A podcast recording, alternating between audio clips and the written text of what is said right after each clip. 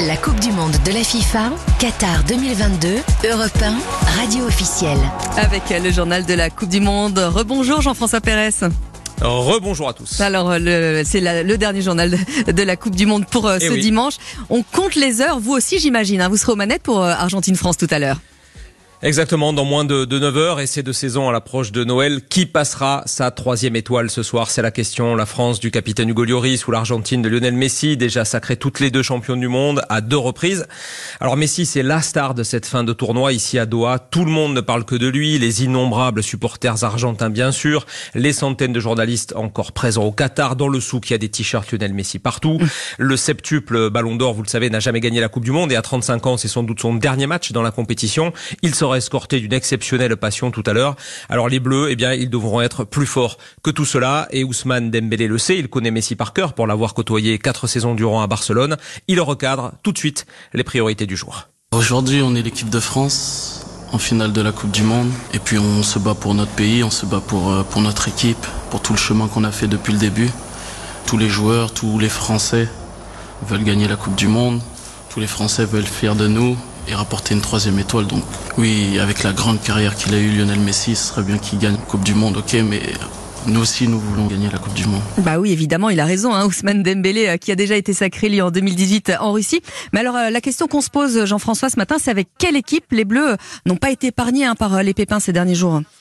Oui, ce fameux virus grippal qui aura un petit peu pourri la vie des champions du monde quand même hein, depuis le début de semaine. Mais euh, comme vous pouvez l'imaginer, personne ne veut rater ce rendez-vous exceptionnel. Tout le monde était à l'entraînement hier soir et Didier Deschamps ne devrait pas trop toucher à son 11 de départ classique. Griezmann, peut-être le meilleur joueur de cette Coupe du Monde, on en parlait tout à l'heure. Bappé ou encore Rabiot euh, seront là. Une ou deux incertitudes persistent en défense centrale ou pas Mécano ou Konaté et dans le couloir gauche avec peut-être Thuram et Giroud euh, qui seraient remplaçants avec Mbappé avant-centre. De toute façon, il faudra contenir Messi et ses coéquipiers. Alors comment faire Au micro de Jacques Vendroux, la réponse de notre consultante, la capitaine de l'équipe de France, Wendy Renard. Je pense que c'est un joueur qui est pas neutralisable. Maintenant, essayer de réduire le plus que possible les, espaces entre les lignes et c'est de l'empêcher de prendre euh, bah, de la vitesse pour pouvoir euh, donner distiller des bons ballons. Donc euh, c'est l'un des meilleurs joueurs du monde, si ce n'est le meilleur. On a vu plus les matchs avançaient et plus il a de l'importance encore euh, dans cette équipe.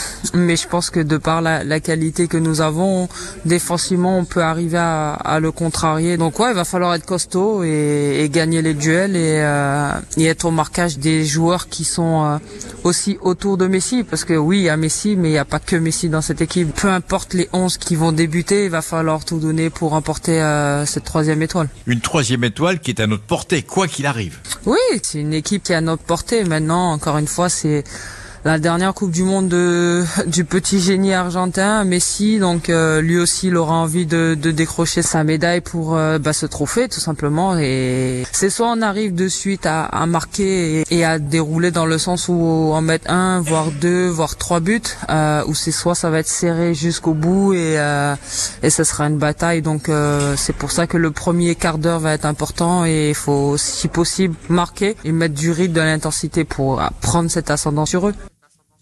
Voilà, on va suivre ça bien évidemment. Et aux dernières nouvelles, les Argentins, les Argentins seront au complet. En revanche, les anciens euh, Parisiens Paredes et Di Maria, qui étaient annoncés titulaires, devraient euh, débuter le match sur le banc des remplaçants. Alors, à finale exceptionnelle, dispositif exceptionnel, hein, Jean-François, toute la journée sur Europe 1 Oui. Exactement, on sera sur place avec Jacques Vendroux et Cyril de la Morinerie au stade de Loussail dès 12h30 en direct avec vous dans Oui, Midi. Euh, ensuite, prise d'antenne 14h à 2h de la finale, un rendez-vous exceptionnel avec les podcasts Les Géants, Laurent Blanc et Hugo Lloris qui vont vous plonger dans les coulisses des précédentes victoires des Bleus en Coupe du Monde 98 et 2018, histoire de faire monter la température. Un podcast signé Jacques Vendroux, Sébastien Guyot, Fanny Rascle et toute l'équipe d'Europe 1 Studio. 15h l'avant-match avec Cédric Chasseur, nous-mêmes au stade évidemment et tous les consultants et les chroniqueurs d'Europe 1 Sport. 15h50 les hymnes en direct, 16h le coup d'envoi Argentine-France, le match en intégralité, un débrief extra large jusqu'à 22h et peut-être même 23h si les Bleus euh, sont champions du monde avec euh, Pierre de Villeneuve.